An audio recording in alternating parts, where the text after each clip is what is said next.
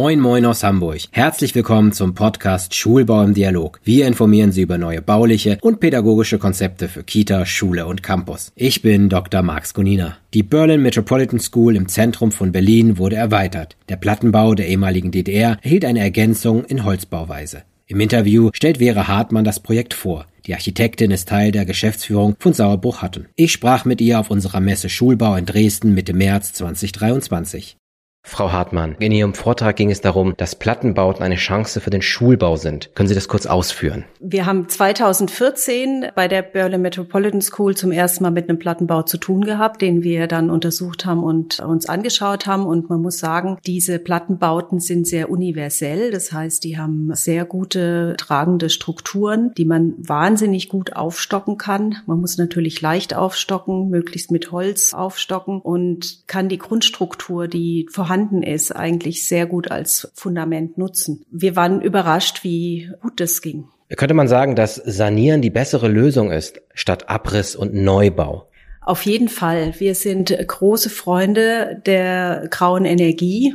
So nennt man das, wenn man ein Gebäude nicht abreißt, sondern erhält. Wir haben das schon 2014 gemacht, bewiesen, dass es geht bei einem 80er-Jahre-Gebäude in München für eine große Versicherung. Und wir machen das auch regelmäßig bei anderen Gebäuden. Wir stellen gerade einen Büroturm von der Telekom in Konstanz, sanieren den, der wird umgebaut, da wird auch die graue Energie genutzt. Wir haben auch einen Wettbewerb in der Bearbeitung gehabt, der in Hamburg Nord, ein 80er Jahre, auch ein Postgebäude behält. Und wir müssen uns als Architekten einfach die Frage stellen, wenn wir sogenannte hässliche Entlein vor der Nase haben, die wir vielleicht ästhetisch nicht gut genug finden, wie können wir mit denen clever umgehen, sodass sie nachher auch einen Beitrag zur Baukultur darstellen können. Wie gehen Sie da voran? Sie haben jetzt das Beispiel der Schule gehabt, also sprich Plattenbauten oder andere Altbauten in der Bundesrepublik, die mit diesem Konzept, ich sag mal, ein zweites Leben bekommen. Was muss man beachten?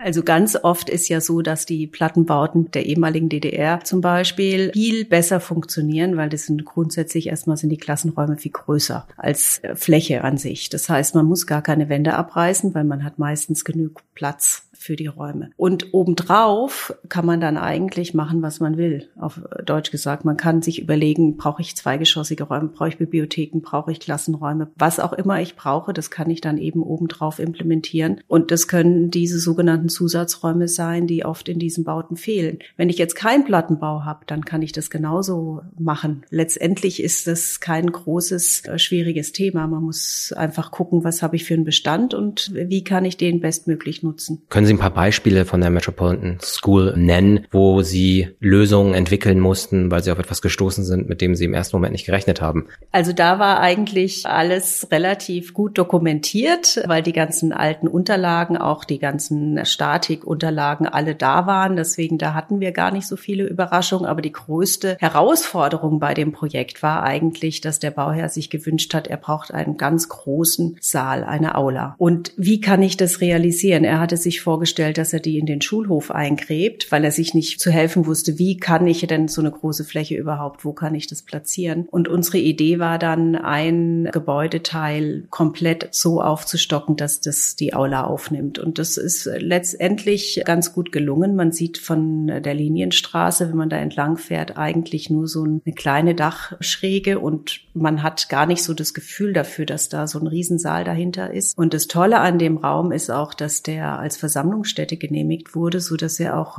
nach Schulschluss noch weiter genutzt werden kann. Auch das ist eine Art der Nachhaltigkeit, Räume so lang wie möglich zu nutzen, nicht nur bis Schule endet ja um 18 Uhr. Und er ist jetzt eben vermietbar als Versammlungsstätte und oder nutzbar, wie auch immer, für externe Leute, die auch so dann noch einen anderen Aspekt in die Schule tragen können. Das waren als Holzmodul aufgesetzt. Das ist kein Holzmodul in unserem Fall. In unserem Fall ist es elementiert, ist ein Elementbau. Das heißt, es kommen die einzelnen Elemente auf die Baustelle und werden zusammengebaut. Beim Holzmodulbau spricht man meistens davon, wenn ich ein Modul habt, was 3D ist. Und das ist in dem Fall nicht der Fall gewesen, sondern das war ein Elementbau. Aber wir haben die beiden Gebäude, die aufgestockt wurden, die die Klassenräume aufnehmen. Das wurde innerhalb von einem Jahr realisiert. Also quasi der Abriss inklusive Neubau bis Fertigstellung. Diese Part hat nur ein Jahr gedauert. Das ist natürlich wichtig für eine Schule, die unter laufendem Betrieb diese Aufstockung machen möchte.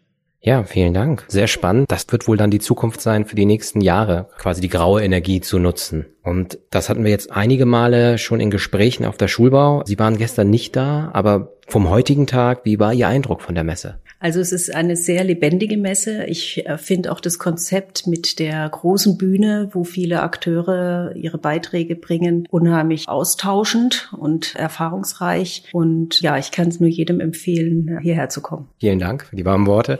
Dann wünsche ich Ihnen weiterhin ganz viel Erfolg. Vielen Dank.